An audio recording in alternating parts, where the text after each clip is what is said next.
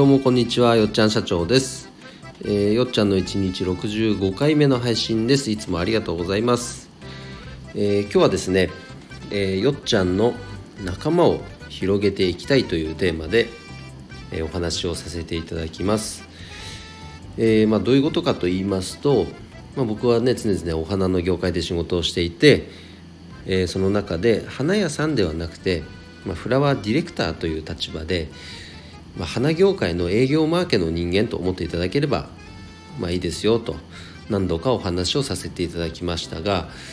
うんと、言ってもこの立ち位置で仕事をしている人なんて日本全国探しちゃって本当に僕以外誰がいるんだろうっていうぐらいあの超稀な存在です。なのではっきり言って認知はないと思ってます。だからこそ単純にね僕と同じような立場でフラワーディレクターという仕事をする人を仲間をね増やしたいんですよ。でもちろんその根底にあるのはやっぱお花のねある生活とか、えっと、お花を通じてやっぱ笑顔を作りたいとかやっぱ花の魅力をもっと多くの人に知っていただきたいとかやっぱそういった思いが根底にあるんです。でその上でじゃあフラワーディレクターという職業がねもっともっと普及していけば結果としてこういわゆる花屋さん結構職人気質の方が多いのでそういう方の手助けになることもあるし結果として花の業界の発展に貢献していくことにもつながるだろうしそのように思ってるんです。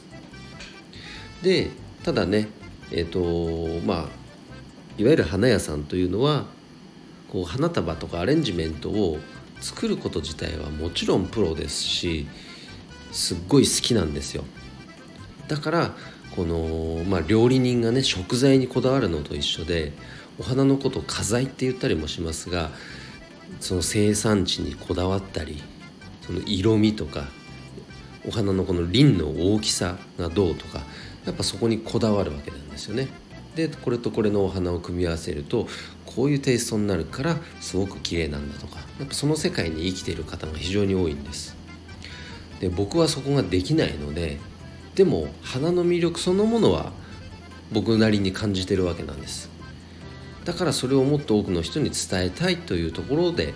こう立脚して仕事をさせてもらってるので単純にこう仕事の特徴が違うんですよね。見ている場所が違うというか。だったらそれぞれの良さを生かしてそれぞれがこうチームワークをね取ってねで結果としてこう業界全体に波及していくような、まあ、分かりやすく言えば分業ですよ。その仕組みがもっともっと業界内で確立されていけばこの結果としてこの花の業界にも貢献していけるんじゃないかとそのように思っています。でこのフラワーディレクターという仕事をする仲間をねもう増やしたいもう増やそうということをもう決めました。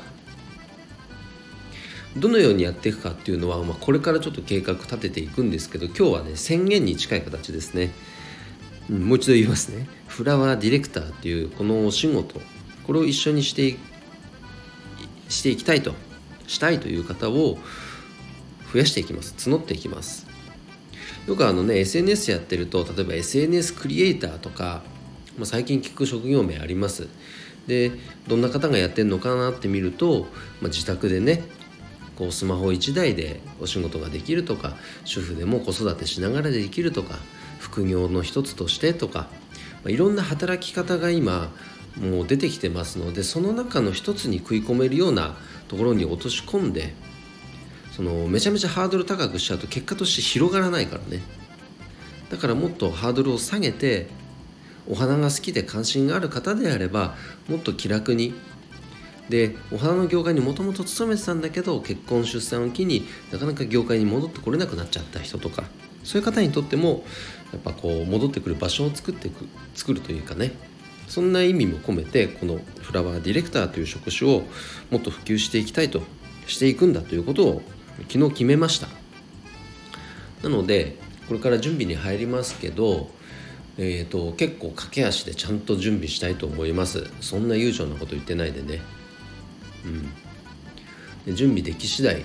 もしくは準備のその経過を随時この